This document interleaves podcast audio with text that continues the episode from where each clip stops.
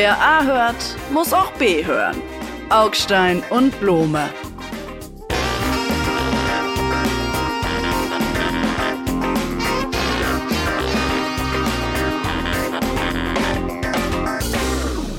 Hallo Blome, herzlich willkommen zu einer neuen Folge unseres bedeutenden und ewigen Podcasts. Ich möchte anfangen mit Donald Trump.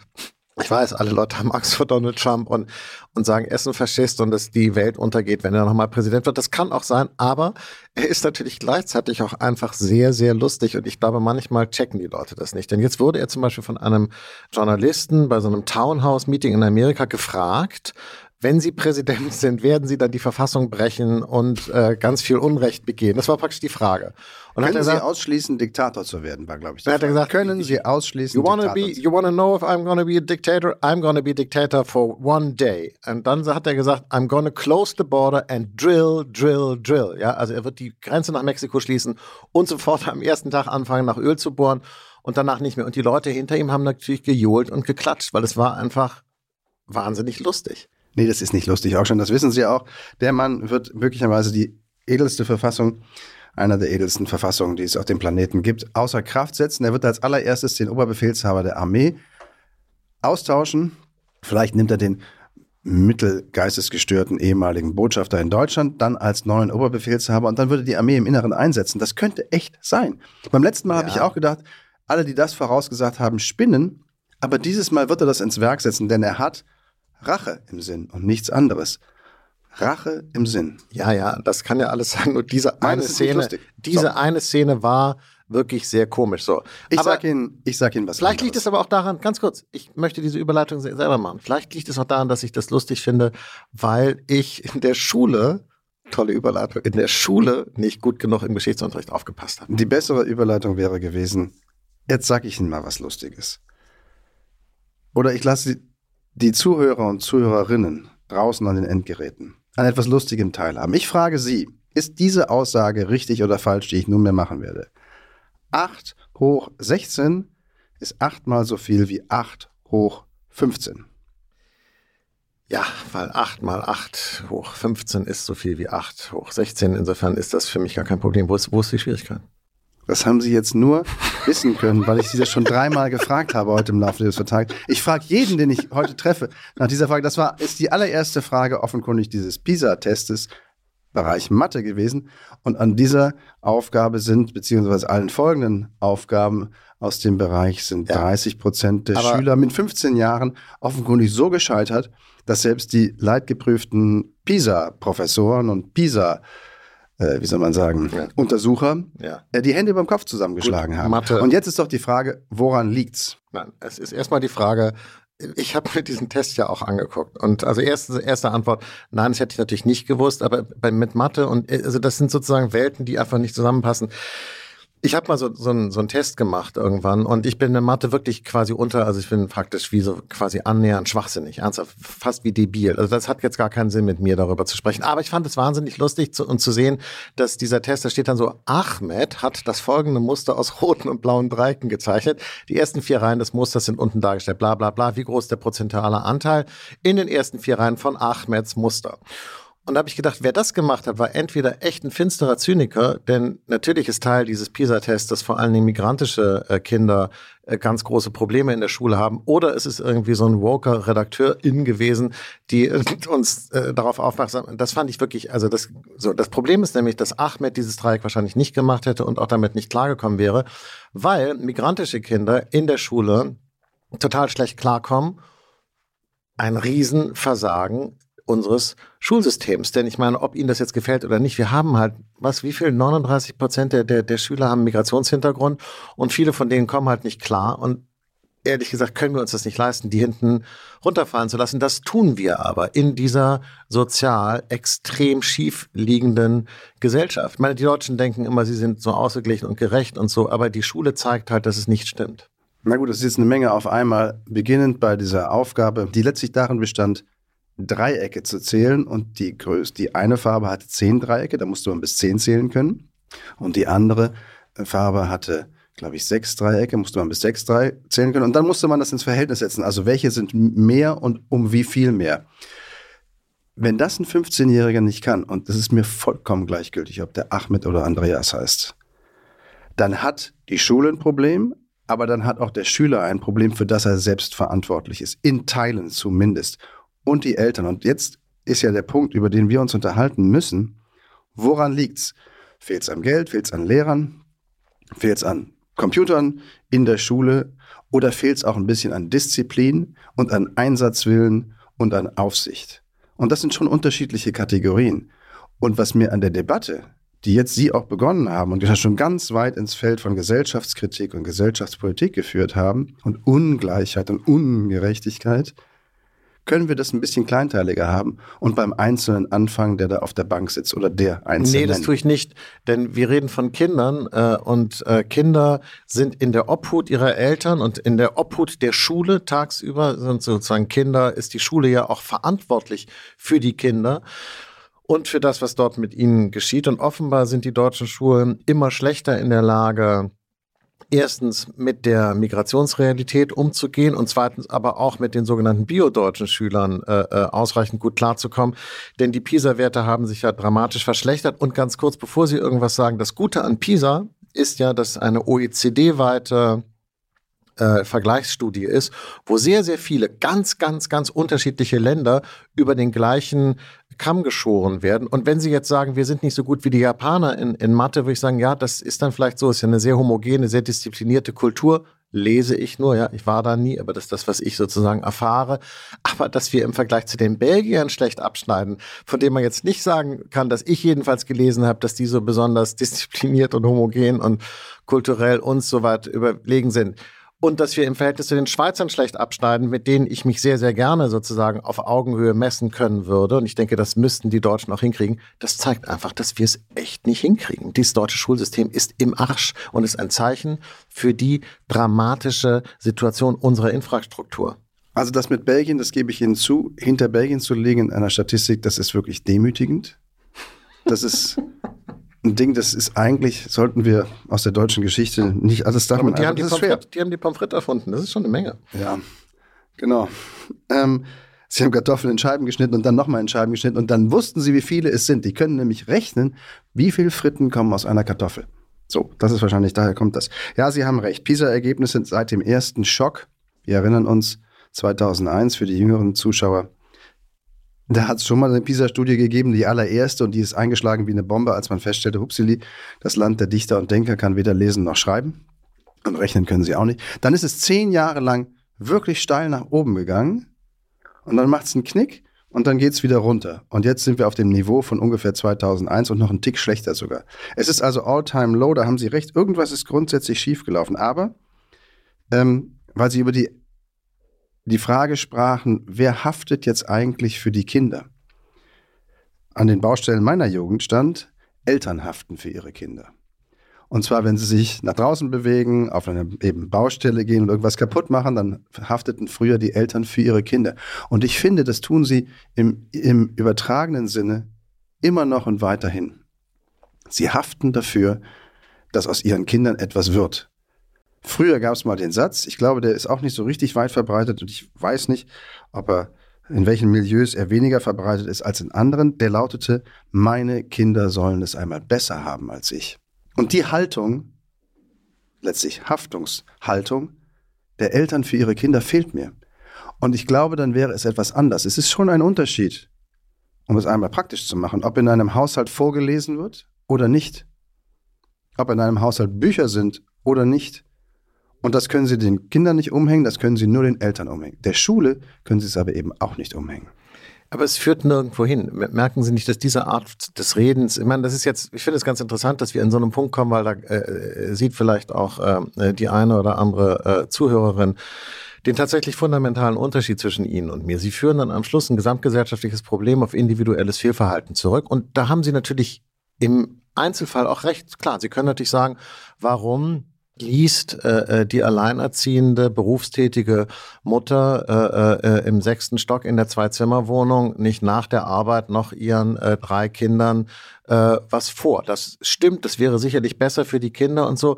Die Realität ist, sie tut es aber nicht. Wahrscheinlich kann sie es nicht, weil sie vielleicht selber äh, äh, man ihr nie vorgelesen hat, weil sie keine Kraft mehr hat, weil sie keine Zeit mehr hat, weil sie vielleicht auch einfach gar nicht auf die Idee kommt, dass man das tun könnte, weil äh, ihr das nie jemand gesagt hat. Das ist alles sozusagen Teil der Realität. Und die Frage ist jetzt ja nur, wie gehen Sie damit um? Bleiben Sie an dem Punkt stehen und sagen, die sind halt selber schuld? Punkt wenn die dann einfach nur selber schuld wären und dann hätten die halt Pech gehabt, gut, dann ist es vielleicht kalt und unmenschlich und hartherzig, wäre aber egal. Das Problem ist aber, es geht uns etwas an. Denn diese Leute, die wir da fallen lassen, brauchen wir, um dieses Land am Laufen zu halten. Und der Punkt kommt bei ihnen gar nicht vor. Das heißt, Sie haben so eine, ich wünsche mir die Welt, wie sie sein sollte, Haltung, während ich sage, naja, Leute, so ist es aber. Und was machen wir denn jetzt damit? Und dieses Land reagiert darauf nicht. Im Grunde verhält sich die Politik so wie Sie. Die sagen, gut, wenn die Leute es selber nicht machen, wir können halt dafür nicht sorgen.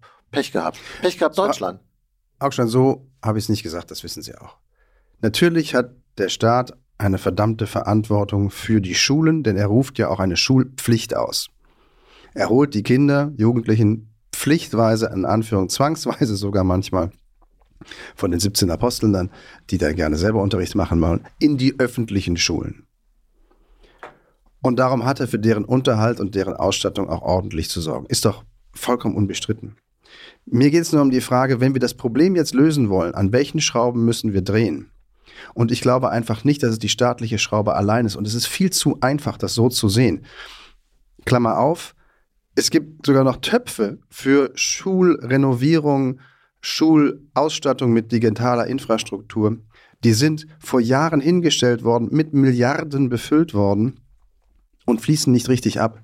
Und das ist ein staatliches Versäumnis anderer Natur, aber es liegt eben noch nicht einmal nur am Geld. Und der zweite Flügel der Frage, was können wir tun, muss lauten, was muss ich bei der Haltung von Kindern und Lehrern und Eltern verändern. Und ich würde mir wünschen, dass man auch auf eine Gruppe von 15-Jährigen zutritt und sagt, ihr müsst euch disziplinierter im Unterricht verhalten, sonst wird das hier nichts mehr. Dieses Land ist auf euch angewiesen. Wir versuchen euch eine ordentliche Schule hinzustellen, aber ein bisschen liegt es auch an euch. Und das ist, das ist quasi ein weicher Faktor. Da haben Sie recht. Den können Sie nicht in einer Statistik in Geld ausdrücken. Nein, aber, aber das, ohne das wird es nicht es gehen. Ist, aber es ist, es ist was, es ist halt sozusagen, bar, Entschuldigung, bar jeder Kenntnis der Praxis, so wie Sie da reden. Es ist halt so, wie, wie, wie alte weiße Männer an so einem grünen Tisch reden über Sachen, von denen sie offensichtlich keine Ahnung haben. Es hat sozusagen mit Pädagogik nichts zu tun. Weil, weil Sie sind der Meinung, wenn man irgendwie dann auf die Leute Druck ausübt und sagt, jetzt nimm dich mal zusammen, reiß dich mal zusammen und so, dann bringt das irgendwas. Das ist einfach, ich verstehe den Impuls, missverstehen Sie mich nicht, nur es funktioniert halt so nicht. Und deshalb sind ja diese PISA-Studien so interessant, weil eine finnische Schule ist ganz anders organisiert als eine deutsche. Verstehen Sie? Sozusagen ein, ein, ein, ein Lehrer in Singapur hat ein ganz anderes Berufs- Verständnis, hat einen ganz anderen Stolz auf seinen, auf seinen Beruf, weil ihm von der Gesamtgesellschaft viel mehr Respekt entgegengebracht wird als in Deutschland. Das können Sie alles in dieser PISA-Studie lesen. Und das finde ich spannend. Das macht diese Studien so interessant. Wir gucken jetzt auf diese Zahlen und sagen, oh, wie katastrophal.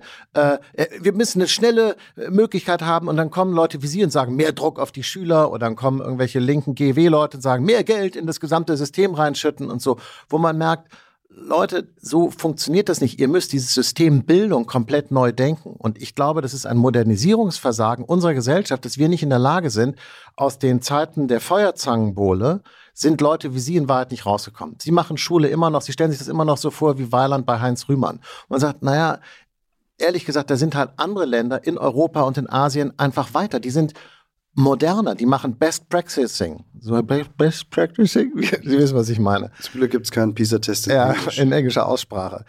Da sind wir, wir sind einfach ein, ja, ein modernisierungsfeindliches Land. Das ist unser ja, Gesellschaftsproblem. Wir, das, die Gesellschaft verändert sich gerade massiv durch Migration. Das hat die Schule, als Schule der Nation, wenn man so will, noch nicht so ganz hingekriegt, damit umzugehen. Ja, wobei auch ein Ergebnis ist, es ist weniger die Migration in zweiter Generation, die dann weiterhin Probleme in der Schule hat und die Ergebnisse von allen in Anführungsstrichen runterziehen, sondern es sind Schüler der jeweils ersten Migrationsgeneration. Äh, das heißt, die sind selber erst ins Land gekommen, indem sie nun in die Schule gehen. Und die okay. sind offensichtlich das, ein Kern des Problems. Ich wollte nur auf Modernisierung nochmal kommen. Das Bildungssystem hat jetzt schon ganz vielen Menschen schulischen Aufstieg ermöglicht. Also, wenn man das in Abiturquote misst, wie viele Leute eines Jahrgangs, welcher Anteil eines Jahrgangs macht Abitur und geht danach an Fach, an Hochschulen, Fachhochschule oder Uni, dann ist dieser Anteil in den letzten 20 Jahren deutlich gewachsen und liegt jetzt bei ungefähr 50 Prozent. Also unser Bildungssystem hat schon ganz vielen Aufstieg ermöglicht und hat sich also als, in dieser Hinsicht zumindest, sozial ganz schön modern erwiesen. Jetzt fehlt es am zweiten Schritt. Vielleicht hat man zu viel auf Strukturen und dieses Aufstiegsversprechen geachtet und gesetzt und hat darüber vergessen, quasi was an grundständigen Dingen eben auch wichtig ist. Allerletzter Punkt. Eine Zeit lang, bis 2019, ist in den Grundschulen das Schreiben nach Hören gelehrt worden. Da sollten die Kinder schreiben lernen, so wie sie hören. Und dann schreiben die halt Vogel mit allem Möglichen, nur halt nicht mit V vorne. Das sind übrigens jetzt die Jahrgänge von teilweise diese Jahrgänge, die jetzt mit 15 am Lesen scheitern. Also wenn Sie, wenn man Ihnen beigebracht hätte, Ihren Namen zu tanzen, hätte Ihnen das auch nicht schaden können.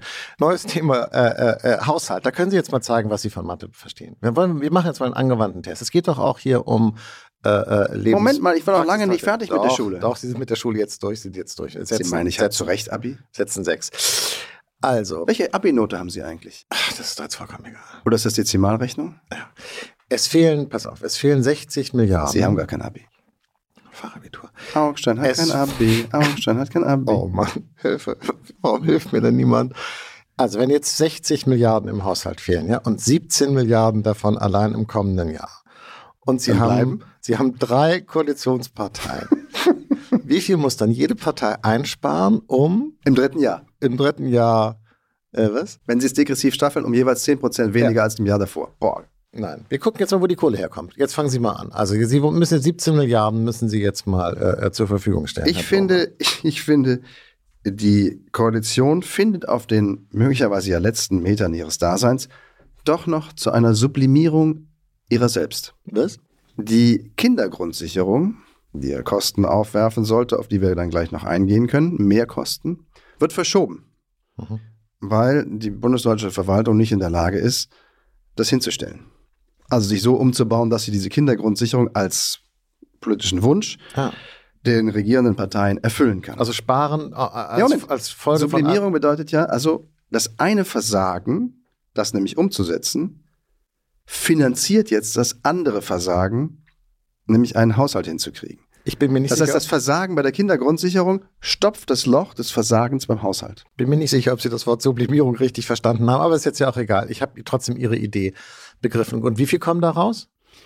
Je nach Rechenart können Sie damit 500 Millionen rechnen, das ist die ja für das. Ja, lächerlich. Moment, Moment, Moment. Meine, Kein Vieh macht auch Mist. Ja, ja manchem sein Ganzes, würde ich sagen. Ja, eben, aber. Aber wenn alle Kinder, die einen rechnerischen Anspruch auf diese kinderbedürftigen Hilfe haben, ihn auch erfüllt bekämen, dann wären 6 Milliarden fällig ungefähr. Und da man das bis auf weiteres nicht umsetzen wird, weil das System einfach so dysfunktional bleibt, wie es ist, spart man diese sechs oder vier davon auf jeden Fall schon mal ein. Waren die das schon im Haushalt eingetragen? Also als hochlaufender Posten ja. Sie können aber auch hingehen und in die Rentenkasse langen. Ja, jetzt machen mal langsamer, langsamer, langsamer, langweilig. Also, also wir wollen das doch von klein auf, aufbauen. Ja? Wo kann die Kohle herkommen? Ich habe mal ein bisschen recherchiert. Das ist ja äh, äh, eine ehrevolle Tätigkeit des Journalisten. Das Dieselprivileg. Wissen Sie, wie viel das spart? Das Dieselprivileg äh, einzusparen. Also die die Bevorteilung von Diesel beim bei bei der Kraftstoffsteuer. Wissen Sie, was das, was das bringt? 8,5 Milliarden Euro. Ja. Bam. Und dann noch das Dienstwagenprivileg. Stopp, Moment, Moment, bleiben wir beim Diesel. Wissen Sie, warum man das gemacht hat? Ja, Weil der Diesel schon. als umweltfreundlicher galt als der Benziner. Ja, ja, und so, also Diesel, alle 8,5 Milliarden. Dann Dienstwagenprivileg, 1,8 Milliarden. Ja, würden 1, Sie aber im Zweifel gar nicht sparen, weil das sogenannte Dienstwagenprivileg, wenn ich es richtig verstanden habe, ja nur darin besteht, dass sie kein Fahrtenbuch führen müssen. Also jemand, der diese Fahrten alle macht, beruflich induziert und ein Fahrtenbuch führt, bekäme die Steuernachlässe, die er jetzt pauschal bekommt. Es ist halt ein Bürokratievermeidungsprivileg. Gut, es ist jedenfalls, Bam. es ist eine Menge, es ist eine Menge äh, äh, Geld in diesen, in Bam. diesen, in diesen Subventionen für eine, Ja, für eine Lebens, für eine Lebensführungsart, die wir doch, dachte ich, sowieso hinter uns lassen wollten. Ja. Warum müssen wir eigentlich Dieselautos äh, jetzt auch noch äh, äh, bevorteilen? Das ist doch Quatsch. Ich meine, das wäre, also ohne Spaß. Und. Haushalt ist Politik, Haushalt ist, äh, du gibst einen Euro aus, den kannst du woanders nicht ausgeben, ist also entweder oder. das würde diese Bundesregierung bereits bestreiten. Und Ich da weiß. liegt das Problem. Ja, aber, da, aber das Bundesverfassungsgericht, und das hatten wir hier in den letzten Wochen ja schon, hat diese Regierung ja dankenswerterweise dorthin zurückgeführt, wo sie hingehört, nämlich in den politischen Raum. Und da kannst du dich halt nicht rauskaufen aus dem Problem, sondern musst sie entscheiden, also eine Entscheidung treffen. Ja, praktisch. Augstein. So, ich bin, ja, Sie singen meinen Text. nein, es ist nicht, nein, es ist auch mein Text. Sie singen meinen Nein, Text. denn ich bin dafür, das sozial und ökologisch vernünftig zu machen, was bedeutet, weg mit dem Dieselprivileg. So. Übrigens, interessanterweise, wir, wir machen, machen mal Ich glaube, weiter. wenn Sie das Dieselprivileg, was ja heißt, also die Begünstigung, ähm, steuerliche Begünstigung von Dieselkraftstoff wegnehmen, ist es eines der sichersten Wege, insbesondere Ostdeutschland in Flammen zu setzen. Ich weiß nicht, ob es das wert ist. Mir würden noch andere Sachen einfallen. Und ich gucke, gebe ich zu, natürlich auch auf den Sozialstaat und die Frage, ob er treffsicher genug diejenigen erreicht und begünstigt und ihnen hilft, die wirklich bedürftig sind. Sie und die können- Antwort lautet nein. Sie können im Sozialstaat aber äh, so kurzfristig aus Rechtsgründen ganz, ganz wenig nur machen. Das wissen Sie auch. Das ist ja das meiste sozusagen sind ja im, äh, der, in unserem sogenannten angeblich so aufgeblähten Sozialstaat sind Sachen, an die kommen Sie gar nicht so schnell ran. Da können Sie auch nicht mal eben ein Gesetz ändern und dann nehmen Sie den Naja. Leuten irgendwas weg. Sie müssten das Gesetz ändern und von da aus an würde es anders ausschauen. Also ich sage Ihnen ein paar andere Zahlen. Rente mit 63 pro Jahr drei bis vier Milliarden. Bürgergeld, Halt, stopp, stopp, stopp. Da heißt von, von wo auf was? Nur damit wir alle Bescheid wissen. naja, dafür erklären, fließen erklären. im Moment drei bis vier Milliarden. Das können Sie nicht rückwirkend wegnehmen. Sie könnten nur sagen, ab jetzt wird die Rente mit 63 zumindest nicht mehr den Falschen gewährt. Den Falschen, in Anführungsstrichen, jenen, für die sie nicht gedacht war. Da könnte man also einiges machen. Wenn Sie das Bürgergeld nicht um 12 Prozent erhöhen, sondern nur um 2 Prozent, ist das ein ähnlicher Betrag. Kann man wahrscheinlich auch nicht dran. Würde ich auch gar nicht machen. Mir geht es um zwei Dinge. Wie kriegen wir 100.000 Menschen mehr in Arbeit bei 1,8 Millionen offenen Stellen? Denn das würde allein schon 3 Milliarden weniger Sozialausgaben den Staat kosten. So funktioniert Sie doch mal so so funktioniert doch Haushalts nicht. Ich dachte, wir, Sie sind ein Spielverderber. Ich dachte, das Spiel, was wir beiden jetzt hier äh, äh, unter den wachsamen Ohren unserer Zuhörerinnen äh, führen, ist, ähm, wo kommt die Kohle her? Und zwar ganz konkret. Durch Nein, aber das ist Kürzungen doch, oder durch Mehreinnahmen? aber ja, aber das ist doch kein, aber so kann doch der Haushalt funktioniert doch so nicht. Der Haushalt muss Nö. doch sozusagen ausgeglichen präsentiert werden fürs kommende Jahr. ja. Ja, eben. Da können Sie ja nicht Sie haben sagen, ein Loch, ich, ich. Sie, Sie haben ein Loch. Sie können doch nicht, aber der Haushalt bedeutet doch Sie nicht, haben ein ich plane mit Mehreinnahmen von. Loch Ja. im Kopf. Das funktioniert aber nicht Sie haben ein Loch und das können Sie durch zwei Ach, Dinge ein, Glück, zumachen. ein, Glück, dass Sie keine, ein Glück, dass Sie keine Firma leiten. Sie können mehr Einnahmen generieren Ja. oder aber Sie können weniger Ausgaben. Planen und tätigen. ja. Ich dachte, dass wir jetzt mehr über sowas reden wie äh, Steuererhöhungen zum Beispiel. Das ist ja ein großes Thema. Das ist ja auch Äh, mehr Einnahmen. Höchstsatz von 42 auf 43 Prozent oder Erhöhung der Reichensteuer von 45 auf 46 Prozent oder so. Und dann kommt man nämlich dazu, dass dort interessanterweise die möglichen Einnahmen gar nicht so groß sind, wie manch äh, äh, linker Sozialdemokrat äh, das äh, denkt. Ich hätte das auch gedacht, es sind nur 2,1 Milliarden. Das reicht nicht. Das reicht nicht. Es wird am Ende natürlich aus verschiedenen Punkten zusammengesetzt. Aber ich habe noch ja was. Ich habe noch was. Ich bin jetzt hier heute mal der Zahlenfried. Ich habe nämlich noch was. Die Milliardärssteuer. Ja, es gibt 1400 Milliarden Euro Vermögen in den Händen von wenigen Menschen. Also jetzt nicht äh, über alle verteilt, sondern von den wenigen Milliardären, die es in Deutschland gibt. Es gibt einige. Ja, pass auf, 2% Vermögensteuer auf Milliardäre. 28 fucking Milliarden Euro. 28 Milliarden bei 2%iger Vermögensteuer für Milliardäre. Da wäre ich dafür. Das trifft dann, dann jedes 100 Jahr. Leute. ne? Jedes Jahr. Das trifft dann 100 Leute in, im Land und da kann man richtig abschöpfen. Da lohnt sich das nämlich wenigstens. Ja, und die Familie Quandt, glaube ich, wie sie heißt. Quandt? Oder Klatten? Weiß schon gar nicht mehr genau. Die verkauft dann BMW. Weil anders können die das nicht bezahlen. Die, denen gehört BMW, ja, Und aber wenn die halt zwei Milliarden Nein, die abliefern müssen das sollen. doch nicht verkaufen. Das ist eine Aktiengesellschaft, mein lieber. Ja, ihre äh, Aktien äh, verkaufen sie äh, dann. Mann, Augstein. Sie, nicht, sie verkaufen nicht BMW. So. Nein, es ist doch interessant, ist sozusagen, dass, äh, weil man gilt ja in Deutschland irgendwie so praktisch als reich, wenn man 50.000 Euro auf dem Konto hat, weil eben das Land im Ganzen relativ arm ist. Das liegt aber daran, dass es natürlich einige wenige Leute gibt, die wirklich richtig ernsthaft reich sind. Und warum man in so einer Notlage bei denen nicht zugreift, das erschließt sich mir nicht, muss ich sagen. Wissen Sie, was Sie machen werden am Ende? Also jetzt mal nicht, weil ich es gut finde, sondern nur so als Prognose. In der Rentenkasse muss ja immer so ein Minimalbetrag liegen äh, für besondere Notfälle. Im Moment liegt aber, liegen da 35 Milliarden Euro mehr als dieser Minimalbetrag, der vorgeschrieben ist. Und ich glaube, an diesen 35 Milliarden wird sich diese Regierung bedienen. Darf man das? Ja.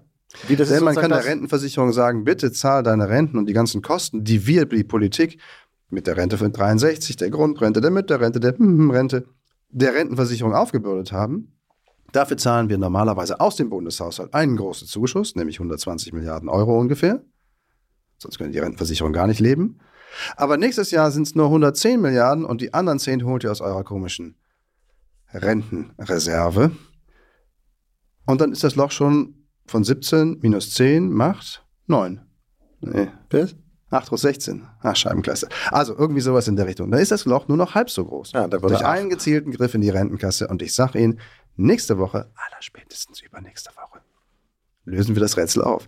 Und dann werden die das vielleicht so gemacht haben. Gut, da bin ich schon mal gespannt, ob Ihre Prognose äh, zutrifft. Ähm, äh, wir machen ja hier auch noch ein bisschen, was äh, uns so be bewegt und beeindruckt hat in dieser Woche. Und ich habe ein Interview gelesen mit Joschka Fischer. Jüngeren Hörerinnen muss man vielleicht noch erklären, wer das ist. Das war mal ein gärtenschlanker äh, äh, Außenminister der Grünen, der erste Außenminister der Grünen, sozusagen vor Annalena Baerbock, gab es schon mal einen. Das war ein Mann leider. Und äh, ein großer Jogger und kluger Mann, Außenminister, äh, früher auch Straßenschläger in Frankfurt. Und der hat jetzt also, ist jetzt schon ein bisschen älter und dicker geworden, hat ein Interview gemacht in der Zeit, äh, Überschrift, ich schäme mich für unser Land. Das habe ich natürlich dann gleich gelesen, dachte so, Gott, warum das denn? Warum denn schämt- jetzt auch Joschka Fischer? Warum schämt sich denn Joschka jetzt? Und er findet, äh, äh, der Antisemitismus ist so ein Riesenproblem in Deutschland. Na gut, okay, meinetwegen. Aber später wird das Interview echt interessant, wenn er nämlich sagt, wir brauchen eine Bombe. Also nicht wir jetzt, aber Europa braucht die Atombombe. Und das ist echt ein weiter Weg für einen grünen Außenminister, muss ich sagen. Tja, der Mann lehrt uns, man darf niemals die Hoffnung fahren lassen, selbst mit grünen Politikern nicht. Es gibt eine Resthoffnung, dass sie zur Vernunft zurückkehren und das ist natürlich nur vernünftig und wir kommen jetzt beinahe an den Anfang dieses schönen kleinen Podcastes zurück.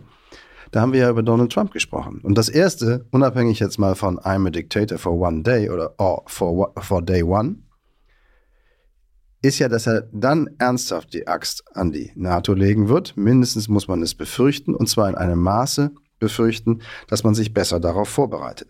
Legt er die Axt an die NATO, heißt das ja vor allen Dingen, dass der atomare Schutzschirm nicht mehr gilt, nicht mehr wirkt.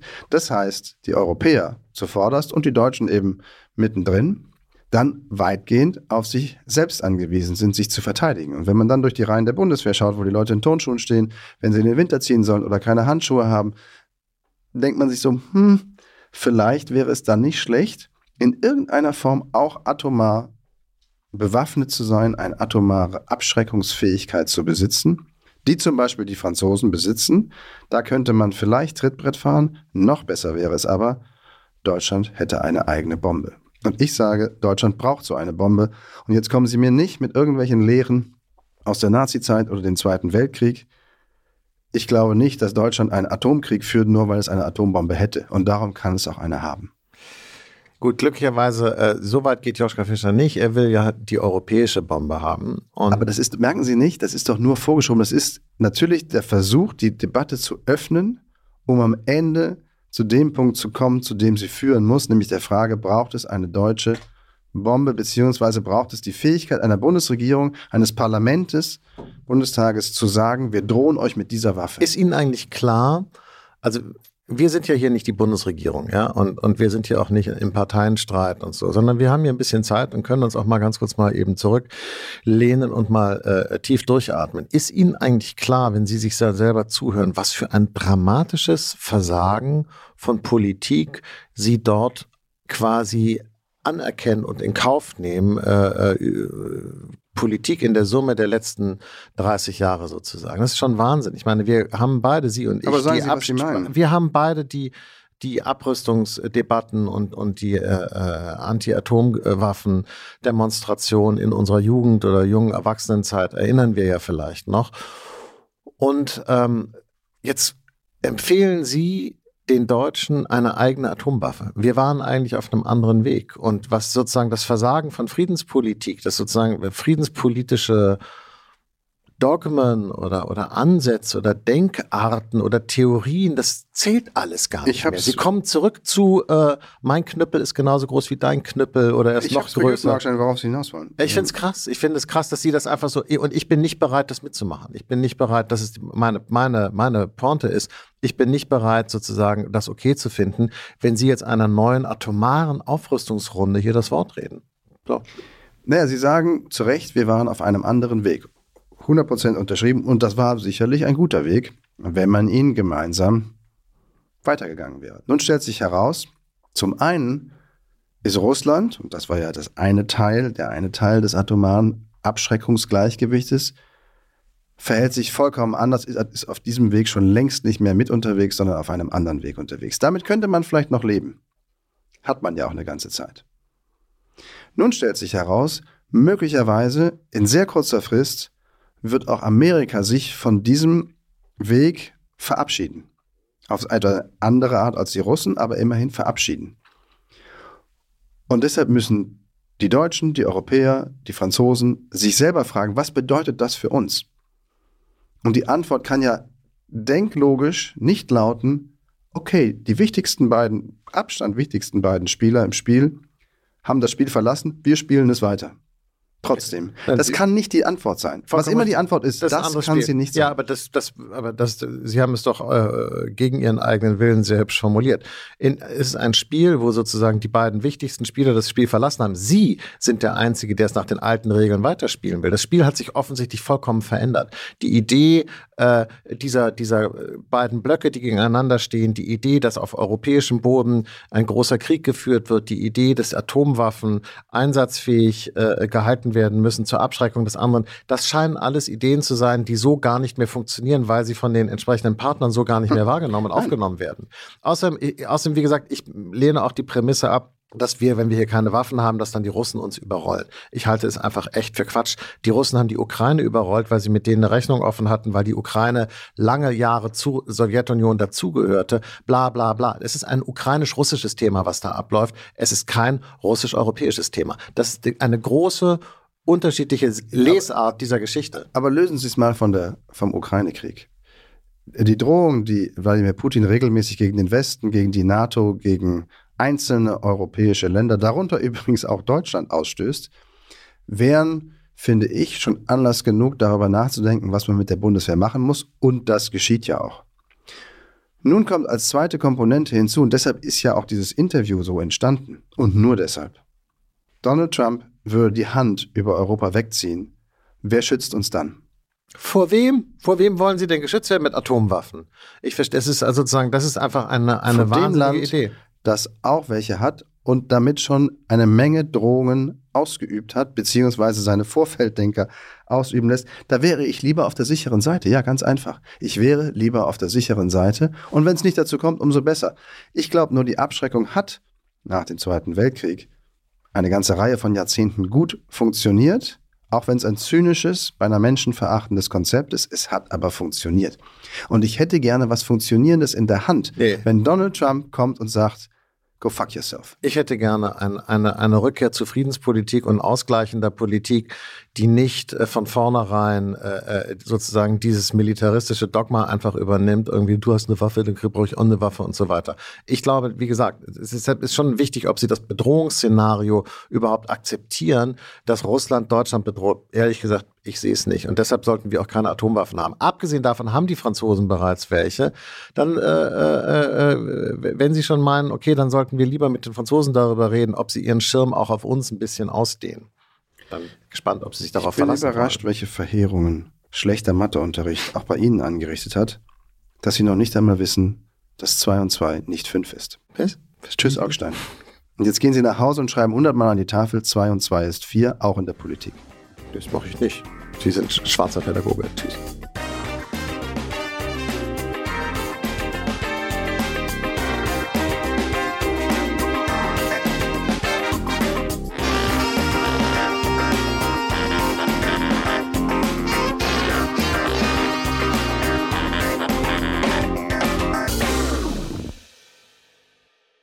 Dieser Podcast ist eine Produktion der Audio Alliance.